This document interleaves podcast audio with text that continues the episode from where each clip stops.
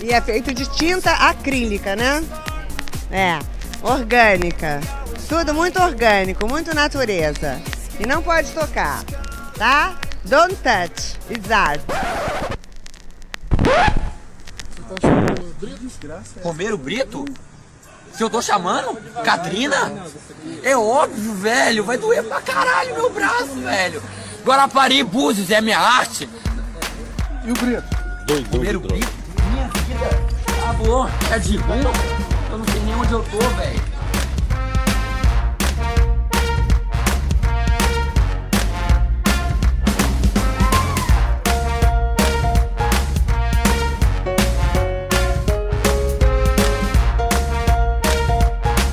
Ok, ok. Aqui é a Lana e esse é o Pataquadas. Pataquada, que significa presepada, palhaçada, tolice, traquinagem, fazer arte. Aqui você fica sabendo das principais notícias do mundinho da arte. Se você chegou aqui agora e não conhecia o Não Pode Tocar, este é um podcast sobre teoria, história, crítica de arte e temas afins. No nosso feed, você encontra, além dos episódios do Pataquadas, os nossos programas de temporada, com ensaios, entrevistas e bate-papo. E o Não Pode Chorar, no qual nós contamos algumas desventuras da vida e pensamos em modos criativos de lidar com elas. Nós estamos presentes em todos os agregadores de podcast e nas plataformas comumente usadas para ouvir músicas, como o Spotify e o Deezer. Você também pode ouvir a gente pelo YouTube ou diretamente no site notamanuscrita.com. Em notamanuscrita.com você encontra a postagem original com a descrição completa deste episódio. Se você ficar com preguiça de digitar notamanuscrita.com no seu navegador, basta clicar na imagem da capa, que, na maioria dos tocadores de podcast, você será direcionado para a postagem original. Lá você encontra os links para as referências comentadas no episódio e para os nossos perfis pessoais e oficiais. Quem comanda os nossos perfis oficiais é o Tiwi, o primeiro e único cão podcaster. Vai lá ganhar os lambeijos do Titi. Tanto no Twitter quanto no Instagram, você encontra o Tiwi como arroba não pode tocar. Sempre o D de pode no mudo. No finalzinho da postagem, nós deixamos uma chave Pix e o link para o nosso PicPay. Acesse picpay.me barra não pode tocar e considere contribuir financeiramente para a manutenção deste projeto. Qualquer valor será muito bem-vindo. Se não der para contribuir financeiramente, só de nos seguir nas redes e de compartilhar este episódio com outras pessoas, você já nos ajuda e muito. Neste episódio, além da minha voz, você vai ouvir a coluna aberta de Denis Almeida, que falará sobre pedagogia analgésica e o diletantismo escolar. Lembrando que todas as notícias estão linkadas na descrição do episódio. Sem mais delongas, bora lá! Primeiro, as notícias internacionais. Justin. Oh, I don't speak English. I don't speak Portuguese. Justin. Justin. Ju- Justin. Justin. Justin. Justin.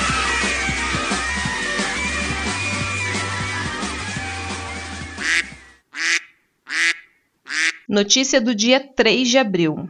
A Galeria Nacional de Londres alterou o título de um desenho do impressionista Edgar Degas. Antes chamado de Dançarinas Russas, agora passa a se chamar Dançarinas Ucranianas. Essa decisão faria parte de um movimento para repensar interpretações tidas como preguiçosas e que resultam em rotulagens incorretas de patrimônio cultural ucraniano. Essa mudança responde às reclamações e comentários que ucranianos fizeram em redes sociais. No desenho em pastel do Degas está representada uma trupe de dança que se apresentou em Paris no final da vida do artista, no começo do século XX. As roupas das dançarinas destacam o azul e o amarelo, que são as cores símbolo da Ucrânia, e deixam perceber fitas e guirlandas que são parte das vestimentas típicas da região. Ao jornal The Guardian, o porta-voz da National Gallery disse que o título desta pintura tem sido um ponto de discussão contínuo por muitos anos e é discutido na literatura acadêmica. No entanto,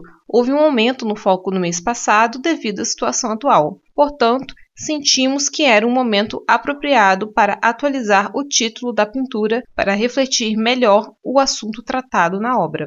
Maria Kachenko, fundadora e diretora ucraniana da Art Unit, que representa artistas emergentes, incluindo 21 artistas ucranianos no momento, disse o seguinte: eu entendo que o termo arte russa se tornou um termo genérico e que foi útil, mas é realmente importante agora fazer as coisas direito. Como ucraniana, no passado eu já fui chamada de russa, e a minha herança ucraniana já foi descrita como russa. Referindo-se à ação realizada em relação à obra de Degas, o porta-voz da Galeria Nacional acrescentou: também estamos muito abertos a receber feedback do público sobre obras específicas e respondemos regularmente aos comentários partilhados pelo nosso público, incluindo os feitos nas redes sociais. Próxima notícia. Notícia do dia 12 de abril. A famosa escultura O Pensador, de Rodin, será leiloada pela Casa de Leilões Christie's, de Paris. Essa peça de bronze, em específico, faz parte de uma coleção chamada O Grande Estilo, que é de um apartamento parisiense projetado pelo famoso decorador Alberto Pinto. Esse imóvel será leiloado em seu conjunto, quer dizer, com todos os móveis, objetos de decoração e obras de arte. Eu disse essa peça porque esculturas de bronze costumam ter várias cópias. Esse é o caso de O Pensador. Essa escultura, que mostra um homem sentado com o queixo apoiado no punho, fazia parte, originalmente, de um conjunto de esculturas para a Porta do Inferno, inspirada na obra de Dante. Esse conjunto tinha sido pensado pelo Rodin em 1880, mas, a partir do Salão de Paris de 1904, o Pensador começou a ser exibida como uma escultura em separado. Depois da morte de Rodin, em 1917, o Museu Rodin decidiu fazer 26 cópias autorizadas. A última foi feita em 1969. Hoje, ao todo, há apenas 40 cópias autorizadas de O Pensador. Esta cópia que será leiloada em junho para uma turnê pelo mundo, de Nova York até Hong Kong, antes de voltar para Paris. O atual recorde de venda de uma cópia de O Pensador é de quase 72 milhões de reais. A expectativa da casa de leilões é de que essa cópia seja vendida um pouco acima desse valor. Próxima notícia. Notícia do dia 19 de abril. Em quase 130 anos de Bienal de Veneza, essa é a primeira vez que a curadoria da mostra será encabeçada por uma mulher. Cecília Alemani propõe uma bienal que desafia o atual cenário caótico do mundo e se alicerça em discussões do pós-humanismo, nas heranças surrealistas de Leonora Carrington e no reposicionamento do ser humano como topo da cadeia de espécies. Nessa edição, a maioria dos mais de 200 escalados para ocupar os salões dos Arsenale e dos Giardini é composta por mulheres e pessoas não binárias. Além disso, é marcante a presença de artistas de fora do eixo Europa-Estados Unidos, como é o caso do artista brasileiro indígena Makushi Jaideresbel, falecido em novembro de 2021, e de outros nomes brasileiros como Lenora de Barros, Luiz Roque, Rosana Paulino e Solange Pessoa. Nas palavras da curadora da Bienal. Quando olhamos as bienais do passado, é estarrecedor ver como sempre foi baixo o número de mulheres. O fato de haver agora uma maioria delas tem a ver com imaginar um mundo em que o homem branco europeu não esteja no centro. E vamos para as notícias nacionais. Vamos mostrar cultura para esse povo? Vamos, faz um gritinho aí pra nós.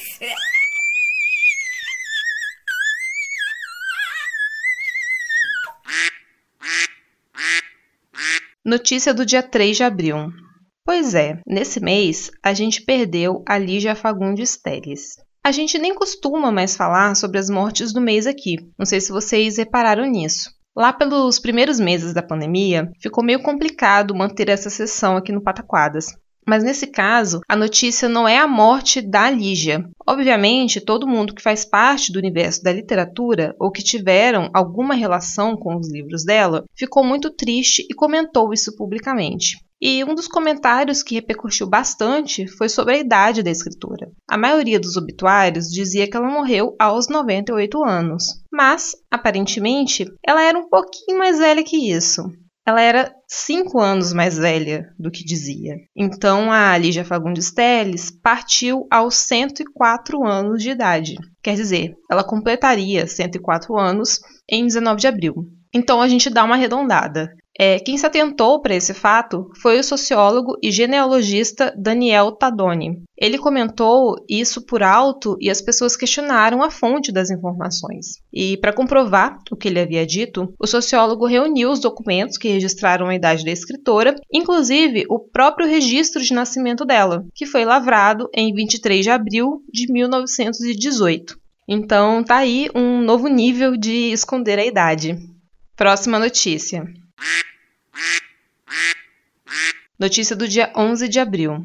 O último Pataquadas teve muitas notícias sobre o mercado da arte, principalmente o mercado estrangeiro, com leilões milionários. Mas aqui no Brasil, o mercado de arte também demonstra que a crise no mundinho da arte nunca é financeira. Isso, ao menos, quando a gente fala do mercado de arte. No começo desse mês de abril, aconteceu a SP Arte, uma das grandes feiras de arte que reúne um amontoado de galerias comerciais e chama a atenção de colecionadores do mundo todo. Feiras de arte se tornaram bem comuns nessa última década, embora não sejam novidade.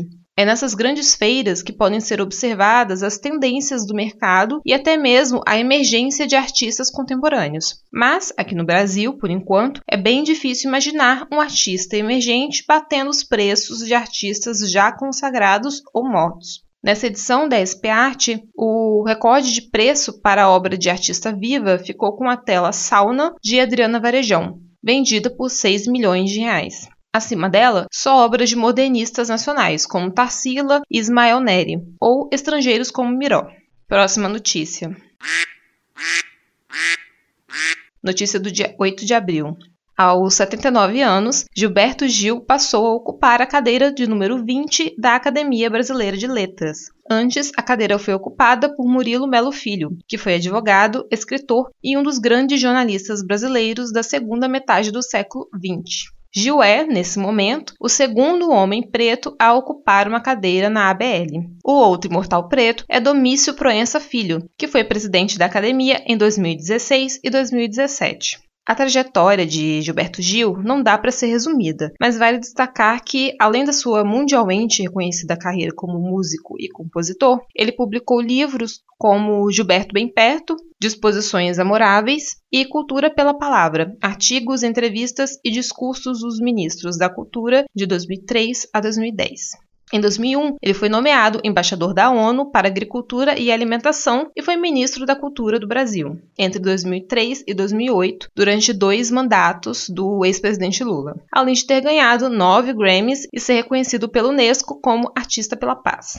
Em seu discurso, Gilberto Gil disse: entre tantas honrarias que a vida generosamente me proporcionou, essa tem para mim uma dimensão especial. Não só porque aqui é a casa de Machado de Assis, um escritor universal afrodescendente como eu, mas também porque a ABL, fundada em 20 de julho de 1897, representa, mesmo para quem a critica, a instância maior que legitima e consagra de forma perene a atividade de um escritor ou criador cultural em nosso país. A Academia Brasileira de Letras é a casa da palavra e da memória cultural do Brasil e tem uma responsabilidade grande no sentido de fortalecer uma imagem intelectual do país, que se impõe à maré do obscurantismo, da ignorância e demagogia de feição antidemocrática. Poucas vezes na nossa história republicana, o escritor, o artista, o produtor de cultura foram tão hostilizados e depreciados como agora há uma guerra em prol da desrazão e do conflito ideológico nas redes sociais da internet. E a questão merece a atenção dos nossos educadores e homens públicos. A ABL tem muito a contribuir nesse debate civilizatório e eu gostaria aqui efetivamente de colaborar para o debate em prol da cultura e da justiça. Palmas. Próxima notícia. Notícia do dia 13 de abril. O governador de São Paulo, Rodrigo Garcia, anunciou investimentos de 273,2 milhões de reais para a pasta da cultura, que devem ser divididos em 67 linhas de editais. De acordo com o anúncio da Secretaria de Cultura e Economia Criativa do Estado, vários programas como o PROAC, Expresso Editais, PROAC Expresso ICMS, hashtag Juntos pela Cultura, Difusão Cultural e Cultura Viva SP serão beneficiados com mais de 11 mil projetos em 400 municípios de São Paulo. O programa de investimento apresenta também uma parceria com o Sebrae para ajudar os proponentes de projetos interessados em se inscrever. A ideia é que os projetos já sejam apresentados com boa estrutura e formatados de acordo com as exigências dos editais. As informações quanto aos programas podem ser consultadas no site cultura.sp.gov.br. Há também disponibilizado aos artistas o programa de capacitação à distância das oficinas culturais. As vagas estão disponíveis no endereço oficinasculturais.org.br, com início previsto para o dia 3 de maio. Próxima notícia. Agora, a gente vai para aquela sequência de pataquadas que envolvem o cenário político nacional. Em 31 de março, o Mário Frias, enfim, deixou a Secretaria Especial de Cultura. Infelizmente, o sujeito deixou o cargo para se candidatar nas próximas eleições. Ele deve se lançar candidato a um cargo de deputado federal pelo estado de São Paulo, pelo Partido Liberal, que é o partido do presidente da República a gente vai ficar na torcida para que ele seja derrotado e passe vergonha, mas não dá para criar expectativa positiva com mais nada.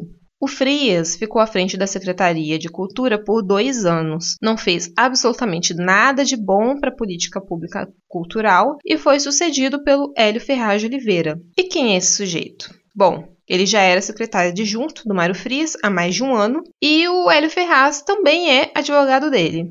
Bom, Nenhuma surpresa, né? E talvez você reconheça o nome dele, pois foi ele que acompanhou o Mário Frias naquela vexaminosa viagem para Nova York para se reunirem com o lutador de jiu-jitsu Renzo Gracie. Nessa viagem, eles gastaram pelo menos 78 mil reais de dinheiro público, pelo visto, só para passear. Por enquanto, o Tribunal de Contas da União continua investigando esse caso.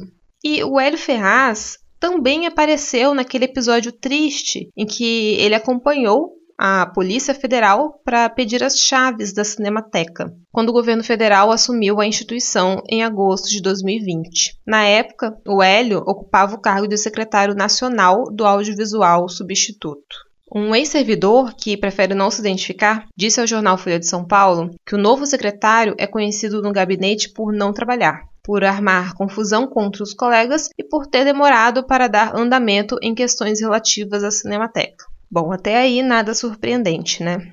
Sobre o legado de Mário Frias na pasta da cultura, eu abro aspas para o João Perassolo na Folha de São Paulo desse mesmo 31 de março. Ele disse que fragilização da classe artística e esvaziamento do papel de instituições culturais vinculadas ao governo federal. O legado que deixa para o setor o agora ex-secretário Mário Frias, exonerado da Secretaria Especial de Cultura nesta quinta-feira, dia 31, para se lançar candidato a deputado federal por São Paulo, é de destruição generalizada, dizem profissionais da área, no que poderia ser considerado um não legado, dada a ausência de políticas propositivas da pasta comandada pelo ex-galã de Malhação por quase dois anos uma grande reestruturação na Lei Rouanet, que mudou para pior a vida de pequenos artistas e de grandes instituições, agrava o quadro, além da maledicência constante contra a classe artística em postagens cheias de ódio nas redes sociais e a pressão de Frias para que leis benéficas para o setor cultural, como a Aldir Blanc e a Paulo Gustavo,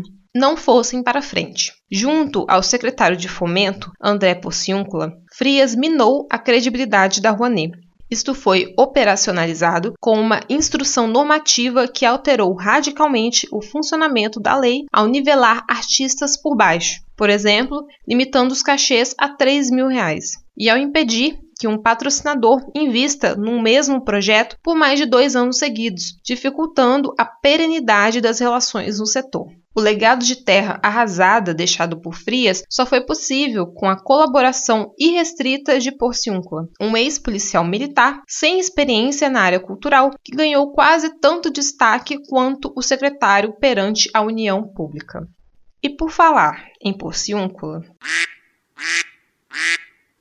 Vamos para a próxima notícia do dia 19 de abril. Ex-secretário de Fomento à Cultura, André Porciúncula, orientou o uso da Lei Rouanet em produções pró-armas. Porciúncula não está mais no cargo porque, assim como seu ex-chefinho, deve se lançar candidato a deputado federal. No caso dele, pelo estado da Bahia. Essa fala do Porciúncula foi feita em 28 de março em um evento chamado Convenção Nacional Pro Armas. Nesse evento, no qual estava presente também o Mário Frias, é, o ex-secretário disse coisas como, abre aspas, Chama os senhores a usarem a Lei Rouanet que é uma lei de incentivo tributário também, para que vocês que possuem contatos com empresários ou então que sejam empresários financiem eventos pró-armas com a lei de incentivo, eventos culturais sobre arma de fogo com a lei de incentivo. Sejam agentes modificadores.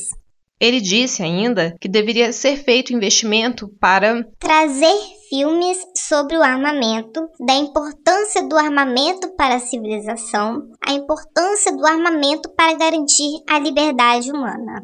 E aquela que deve ser a pior pérola dessa notícia toda. Se a gente acredita em armas, a gente precisa criar os heróis. Nem sentido essa frase faz. Pois é, essa aí deve ser a principal plataforma de campanha dele para se eleger deputado federal. E como ele terá o apoio da indústria de armas, não duvido que ele seja eleito. Depois desses dois criarem seus seguidores radicalizados nas redes sociais e em eventos como esse, os novos nomes que assumirão a pasta da cultura praticamente não usam as redes sociais. Nenhum deles parece usar o Twitter e no máximo tem perfis discretos no Instagram ou nem isso. Daí você pode perceber como funciona parte de uma estratégia de campanha para as eleições. Todo esse povo que ficou nas manchetes durante os últimos dois ou três anos, sempre com notícias que agradavam a base bolsonarista ultra radical, Agora aproveita sua fama para a eleição. Enquanto isso, os novos nomes, ainda que sejam tão desprezíveis quanto os anteriores, são orientados a não chamarem atenção para não atrapalhar a campanha. Por exemplo, o atual cabeça da Secretaria Especial de Cultura, Hélio Ferraz, não fez nem questão de comentar a nossa próxima notícia.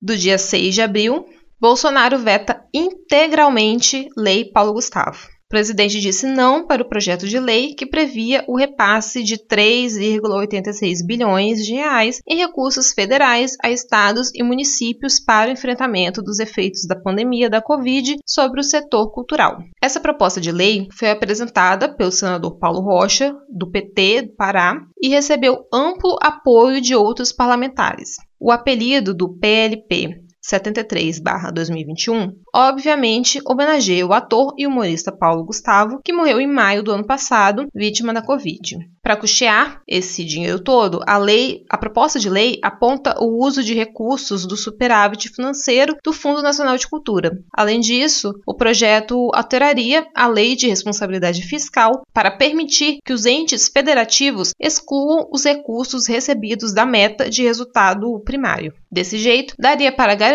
a verba sem criar problemas fiscais. De acordo com a senadora Zenaide Maria, do PROS Rio Grande do Norte, não surpreende o veto de Bolsonaro à lei Paulo Gustavo, porque este é um governo que odeia a cultura. Mas o veto também denota imensa falta de visão, pois os investimentos do setor ajudam o Brasil a sair da crise. Cultura é boa por si só, mas também gera emprego e renda. O veto do presidente provavelmente vai ser derrubado pelo Congresso e deve ter votos até da base do governo. Para entender a importância desse projeto de lei, eu abro aspas para o historiador e curador Márcio Tavares, em texto para a Folha de São Paulo, publicado no dia 18 de abril disponibilizar 3,8 bilhões de reais dos recursos da própria cultura para atender o setor é o mínimo que se pode fazer por uma área que vive um cenário de calamidade. Além disso, os melhores estudos indicam que, a cada real investido em cultura, ao menos R$ 1,59 retornam aos cofres públicos. Isso sinaliza que o investimento previsto pela Lei Paulo Gustavo irá garantir um fôlego imprescindível para o setor e ainda resultará em melhoria na situação fiscal do país. Isto é, só há benefícios para a sociedade com a implementação da lei, sem contar que o conjunto da população se beneficiará com a produção de enorme acervo artístico acessível a todos. Por fim, é preciso esclarecer que os recursos da Lei Paulo Gustavo não retiram dinheiro de outras áreas. É falsa a declaração do presidente da República de que a verba poderia ser desviada para atender outras áreas. Por lei, os recursos do Fundo Nacional de Cultura só podem ser usados para o próprio setor. Se o veto à lei não for derrubado, apenas o setor financeiro, o único que não está em crise no Brasil, se favorecerá pois esses recursos seriam contabilizados para rolagem de juros de dívida. Fique agora com a coluna aberta do Denis Almeida. Então, assim, eu não entrei no programa para ganhar roupa, não, ganhei no pro... não entrei nesse programa para ganhar nada. Eu entrei de gaiato no programa e agora eu tô aqui. Bom dia, pessoal. Tudo bem com vocês? Aqui é o Denis Almeida e eu gostaria de falar um pouquinho hoje sobre pedagogia analgésica e o diletantismo escolar. É, parece um tema um pouquinho confuso, mas é para ser confuso mesmo. Um fio que escrevi alguns dias atrás teve alguma repercussão sobre como, principalmente nas escolas particulares, nesses 20 anos em que eu trabalho como professor, eu venho notado como, ao invés de aparecerem livros de pedagogia, com autores, por exemplo, como Paulo Freire, Piaget, Vygotsky, Montessori, eu vejo outros autores. Léo Freiman, Augusto Cury, Gabriel Chalita e o clássico desses textos que é Quem Ama Educa, de Samitiba. Por que estou falando sobre isso? porque é cada vez mais comum diretores ou coordenadores, que podem ser chamados também de supervisores, dependendo de onde você mora, usarem esses autores de que são de autoajuda como referência, ao invés da literatura pedagógica, de fato. E por que isso acontece? Porque dentro das escolas particulares, principalmente, tem havido nos últimos 25 anos uma tentativa de transformar todos os processos pedagógicos em produtos que atendem uma forma específica, que atendem atende públicos específicos, né? Aí nós temos as escolas fortes, as escolas construtivistas, as escolas é, conteudistas, as escolas que deixam o aluno à vontade, aquelas escolas em que o que importa realmente é que o aluno seja feliz. Mas é cada vez mais raro as escolas que pensam a educação enquanto um processo intelectual. As escolas em que pensam-se o processo de aprendizagem como um fruto de contradições, frustrações, leitura, planejamento, em que existe realmente uma conversa nesse tal tripé que é a família, a escola, professores, gestores, funcionários e o aluno e que esse tripé trabalhe junto para isso. Isso é necessário, para isso é necessário que haja leitura, haja preparação, sim. Temos a mania de achar que o processo pedagógico ele é intelectualmente inferior ao processo que a gente vê na graduação, pós-graduação, mestrado, sendo que ele é a base de tudo. Parece uma obviedade o que eu estou falando, e é uma obviedade, mas cada dia que passa, a gente vê mais o que eu vou chamar agora de diletantismo pedagógico. Uma ação, pensamento recorrente de que qualquer um é capaz de dar aula. A gente viu isso no novo ensino médio, em que agora é permitido que, se você tem conhecimento notório do campo teórico da referente disciplina, você já pode dar aula nos itinerários do novo ensino médio. Mas espera aí, é tão fácil dar aula assim? Bem, se você quer dar uma aula meia boca, realmente é fácil. É você chegar lá e começar a falar para os alunos, sem se importar se eles estão me ouvindo, sem se importar se a mensagem é clara, sem se importar com o que eles estão aprendendo. Isso não é exatamente dar uma aula, é mais por uma palestra. Sim, existe diferença entre palestra e aula. A palestra você vai, consegue as, inscrições, as pessoas lhe pagam, você entra, fala por uma hora, duas, depende do quanto você combinou antes, e acabou. Você já ganhou este tempo, você já ganhou pelo que você vai falar, e se eles não lhe ouvem, o problema é deles. A aula é um pouquinho diferente. A aula requer diálogo. A aula requer você colocar a pessoa em contradição com o que ela pensava que sabia sobre o assunto, ou fazê-la realmente iniciar-se naquele assunto. Isso requer um pouquinho mais de preparação, isso requer um pouquinho mais de dedicação. A maior parte dos profissionais com quem eu convivo realmente dá aulas. Ele se debruça sobre o material base, ele pensa nos alunos que terão a aula, ele pensa no que é essencial que esse público aprenda para poder seguir adiante dentro do curso. Ele vai planejar. O que é planejar? É sentar-se e ver qual conteúdo vai ser dado, para quem ele vai ser ministrado e usando que recursos e estratégias. Isso é planejamento de verdade. Não aquele papel solto que a gente às vezes é obrigado a entregar no início do ano para cumprir um protocolo. Não. Planejamento requer dedicação, mas ele também não é um contrato. Eu não sou obrigado a cumprir tudo à risca. Por quê? Outra contradição do processo pedagógico. Às vezes o que a gente planeja não é o que a gente acontece, o que acontece na sala de aula. E isso vai nos obrigar a repensar todo o processo constantemente. E isso é é uma beleza. Uma pessoa que é diletante acha que não. A pessoa que é de fora desse ambiente acha que não. É só chegar, dar a aula sobre o assunto, pedir alguns exercícios, corrigi-los e acabou. E no final do, do bimestre ou do período de avaliação, o aluno vai lá, faz a prova e acabou. É assim mesmo? Não. Não é apenas uma conversa. Esse diletantismo é fruto da desvalorização da educação no Brasil. Esse diletantismo é uma, das maiores provas de que a nossa sociedade não valoriza os professores de fato. Dá-se um presente no dia 15 de outubro, mas no dia a dia fala-se que qualquer pessoa é capaz de realizar aquele trabalho. Um bocado contraditório, né? E você acaba de aprender um pouquinho a real importância que se dá à educação no Brasil. E de como as aparências, muitas vezes, importa mais do que a essência. E aí eu volto na educação analgésica. Muitas escolas não estão pensando mais em realmente proporcionar um, um processo de aprendizagem efetivo para os seus alunos. Elas pensam em vender produtos. Eu vou vender a aprovação no vestibular de universidade pública, uma boa colocação no Enem.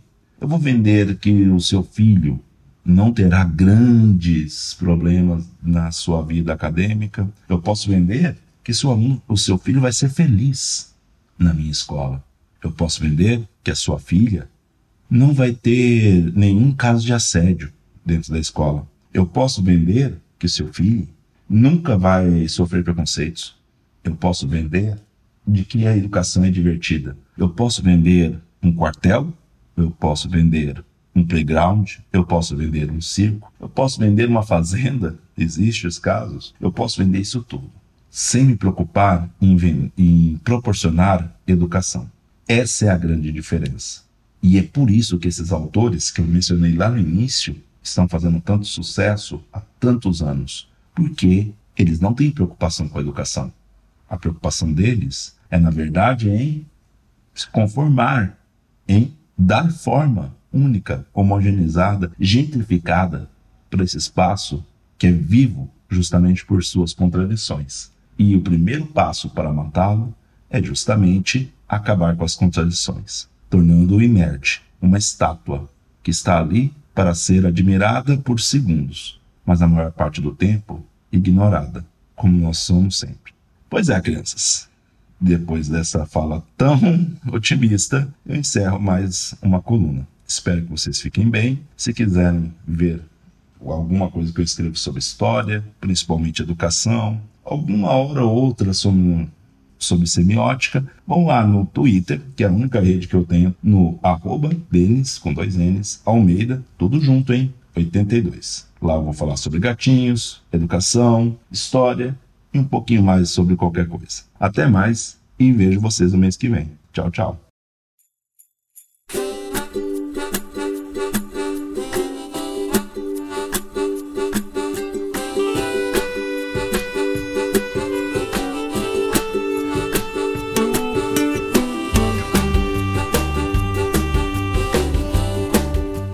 Encerramos mais um episódio do Pataquadas. Se você gostou, fala com a gente. Você pode entrar em contato com a gente através do nosso e-mail, que é o nãopodetocar@gmail.com, ou dos nossos perfis pessoais e oficiais, que estarão todos linkados na descrição completa deste episódio, na postagem original em notamanuscrita.com. Em notamanuscrita.com você encontra, além dos episódios de todas as nossas temporadas, textos de processo, resenhas, crônicas, contos, críticas, ensaios, artigos acadêmicos e diversas outras produções. Aproveita que você está aí e confere o finalzinho da postagem. Lá você encontra uma chave Pix e o link para o nosso PicPay. Acesse picpay.me barra não pode tocar e considere apoiar financeiramente este projeto. Se não der para apoiar financeiramente, só de seguir os nossos perfis oficiais e compartilhar este episódio, você já nos ajuda e muito. Tanto no Twitter quanto no Instagram, você encontra a gente com arroba não pode tocar. E quem comanda as nossas redes sociais é o Tiwi, o primeiro e único cão podcaster. Vai lá ganhar os lambejos do Titi. E por hoje é isso. Na semana que vem, se tudo der certo, a gente volta com mais um episódio da temporada do Não Pode Tocar. Tchau!